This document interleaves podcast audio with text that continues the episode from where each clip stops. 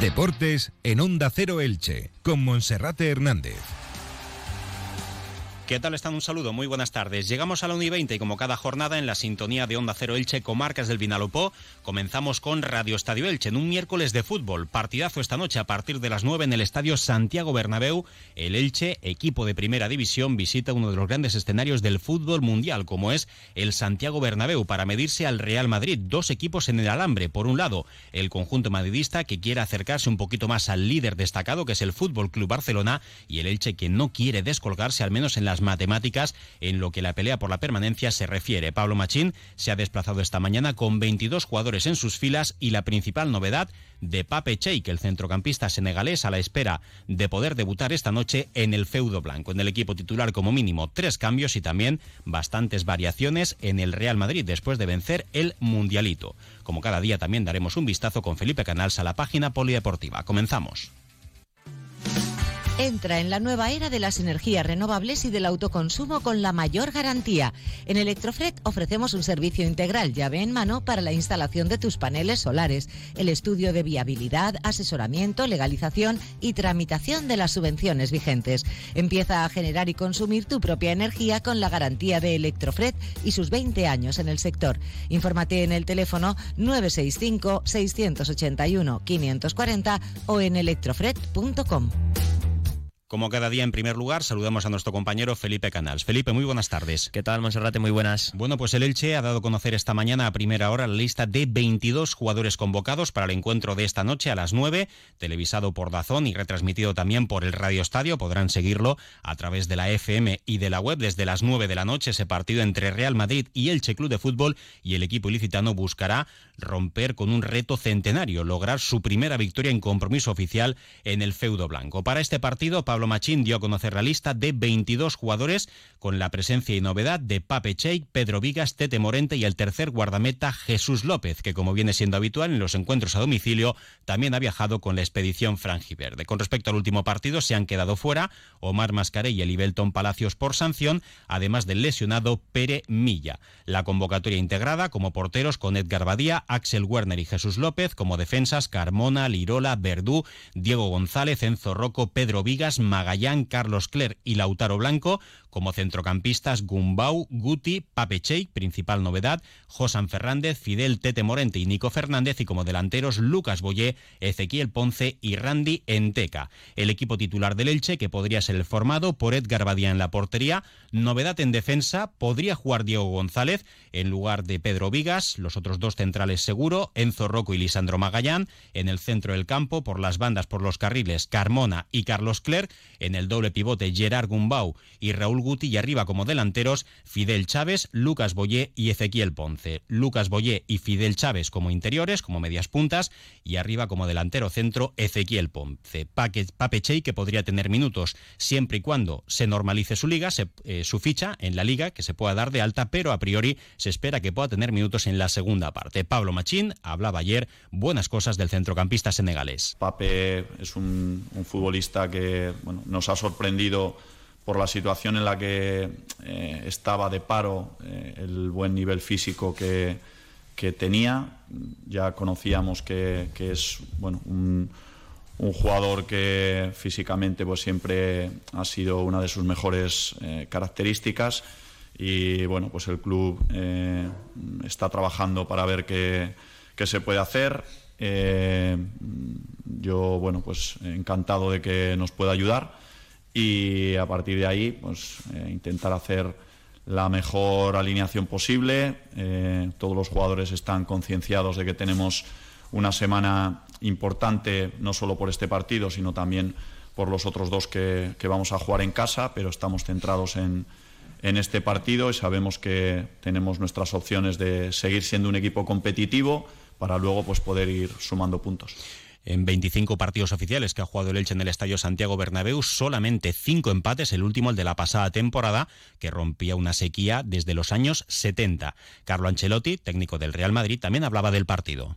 Volver a, a disfrutar con nuestra afición del título eh, y a preparar bien el partido intentar de hacer esto y lo vamos a intentar, por cierto, empezando mañana, porque yo creo que tenemos desventaja en la liga pero esto nos eh, impone de pelear todos los partidos, como si fuese el último. Y ahora viajamos a la capital de España, donde se encuentra nuestro compañero Alberto Pereiro para conocer la última hora del conjunto madridista. Alberto, cuéntanos, buenas tardes. Hola, Monserrate querido, ¿qué tal? Muy buenas. Bueno, pues el Madrid que tiene que eh, hacer encaje de bolillos, evidentemente con la baja de Vinicius, eh, sabiendo que Rodrigo va a ser titular, que Karim también, y que Ofede o Marco Asensio será la tercera pata del banco arriba.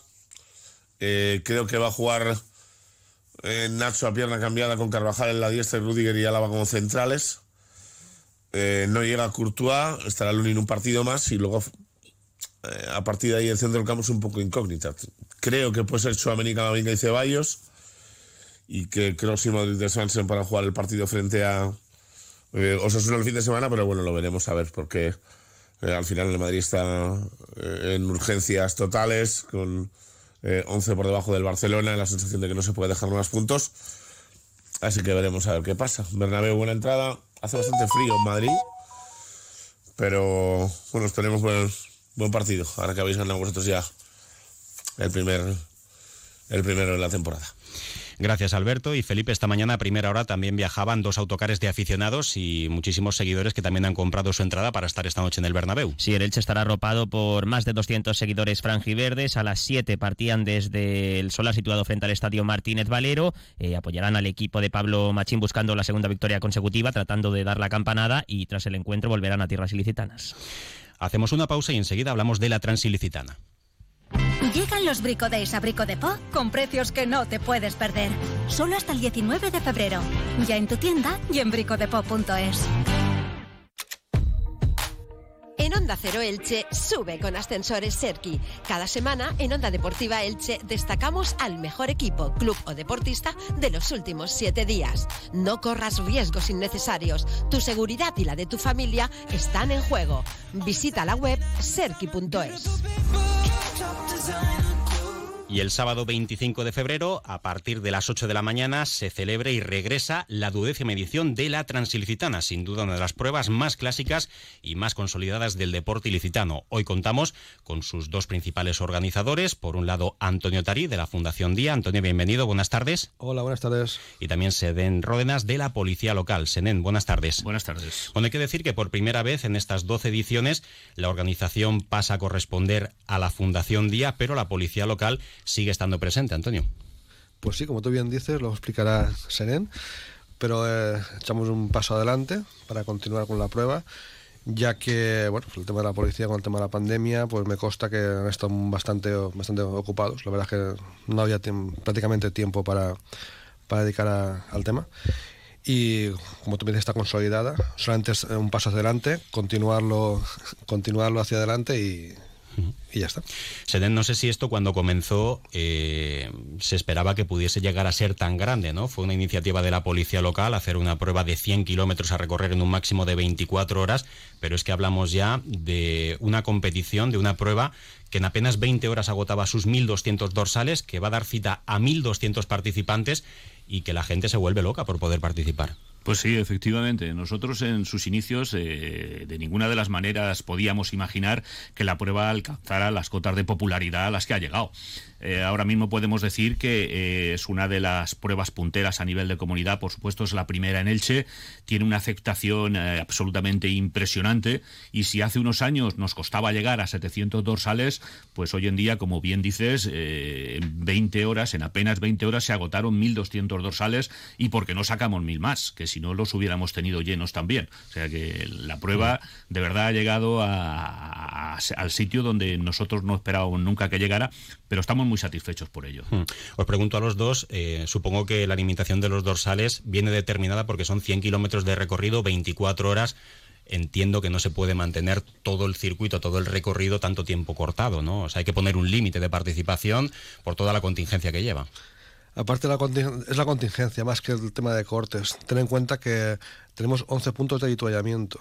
O sea, hay que dar logística a 1.200 personas durante 24 horas, de asistencia, de comida, de, masajistas, de, todo. Entonces, la verdad es que pues se ha puesto un tope de 1.200.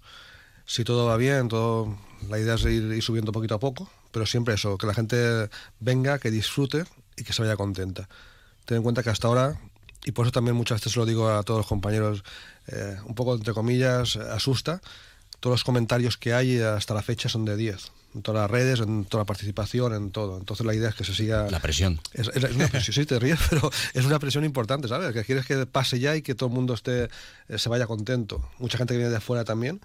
Eh, vienen dos personas que vienen de Inglaterra solamente a correrla y se van. O sea, entonces la presión es importante para que todo salga bien y que la gente se quede contenta y el año que viene mejorarlo. Senen, ¿cómo ha cambiado esto desde que se celebró la primera edición de la Transilicitana?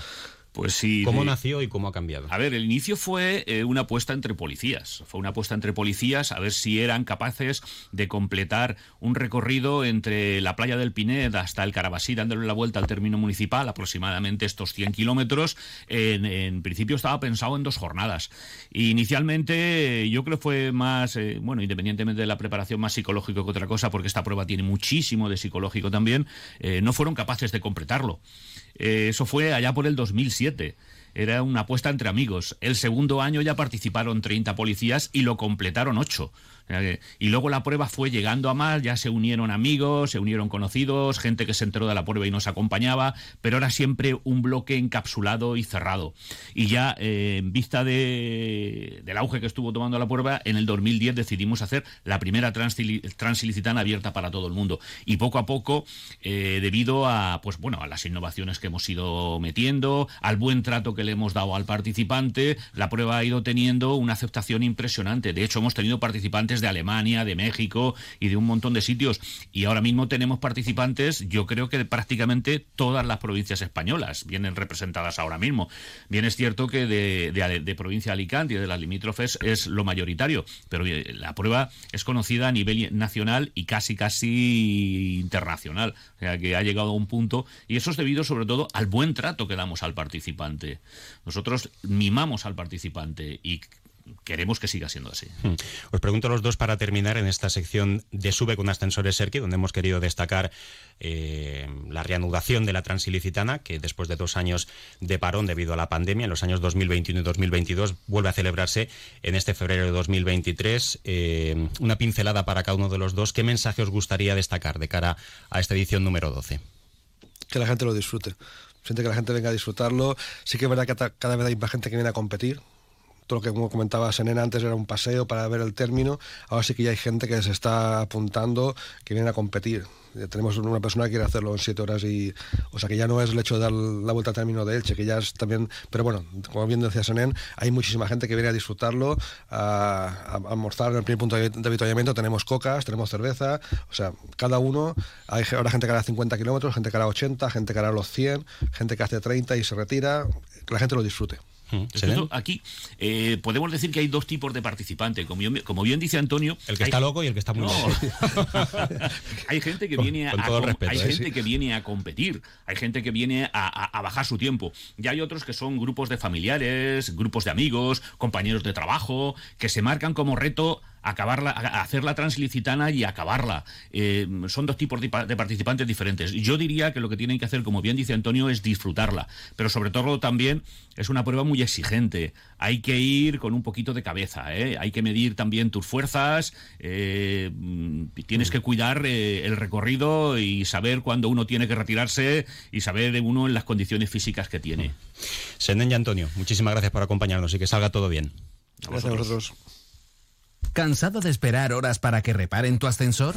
Llama a Ascensores Serki. Te daremos una solución a la medida de tus necesidades. En Ascensores Serki ponemos a tu disposición un equipo de profesionales rápido y eficaz. Los héroes de tu comunidad siempre están a tu servicio. Llama ya al teléfono 965 42 23 76 o visita serki.es.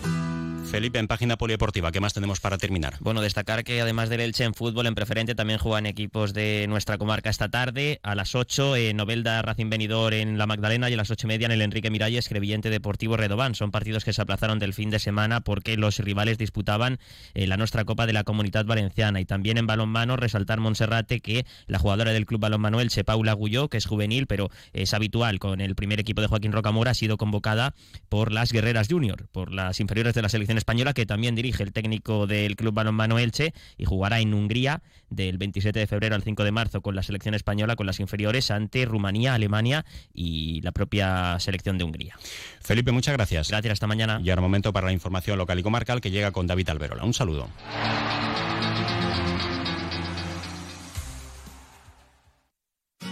Comercial Persianera.